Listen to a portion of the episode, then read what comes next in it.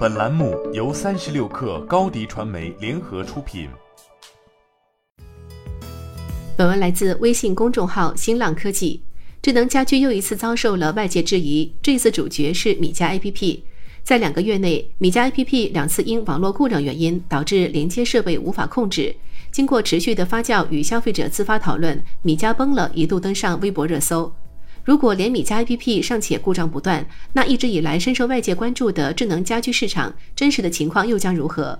六月十六号晚，米家 APP 再次出现网络故障，大量用户再次连接失败。而对于此次故障，米家 APP 再次做出回应称，由于网络故障导致米家 APP 及语音控制在六月十六日出现服务异常，服务正在陆续恢复中。如出现设备不在线等情况，无需重新绑定和重复卸载安装 APP。据部分消费者反映，该故障持续到第二天凌晨，这也意味着智能家居变成了传统家居，它们的连接属性全部失灵一整晚。接连出现的网络故障与滞后的故障维修恢复能力，也引发了消费者们对于使用智能家电产品的担忧。如果未来家电全部联网上网了，却忽然出现网络故障，真的无法想象那会是怎样的场景。一直以来，极致性价比一直是小米产品设计及推广售卖过程中的重要指标，这让小米在供应商选择和技术选型上，往往少与一些大型供应商合作，而非知名企业的产品也受到供应链环节品控问题的制约。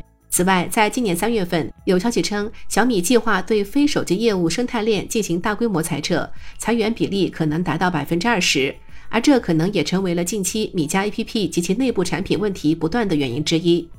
目前，国内智能家电市场参与者主要由美的、海尔等传统家电企业。华为、小米等三 C 企业，以及阿里、百度等互联网企业和其他创新企业四类玩家构成。在产品形态上，智能家居产品也开始从单品智能向全屋智能迈进。然而，由于不同类型玩家间平台协议以及控制方式的不同，且互不打通，绝大多数消费者想要在家中配备一套完整的全屋智能方案，除选用同厂商产品外，鲜有更好的办法。整体而言，使用成本偏高。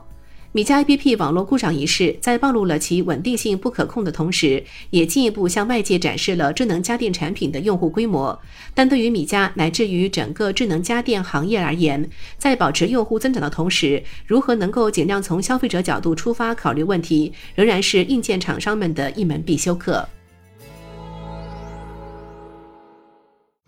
你的视频营销就缺一个爆款，找高低传媒。创意热度爆起来，品效合一爆起来。微信搜索高低传媒，你的视频就是爆款。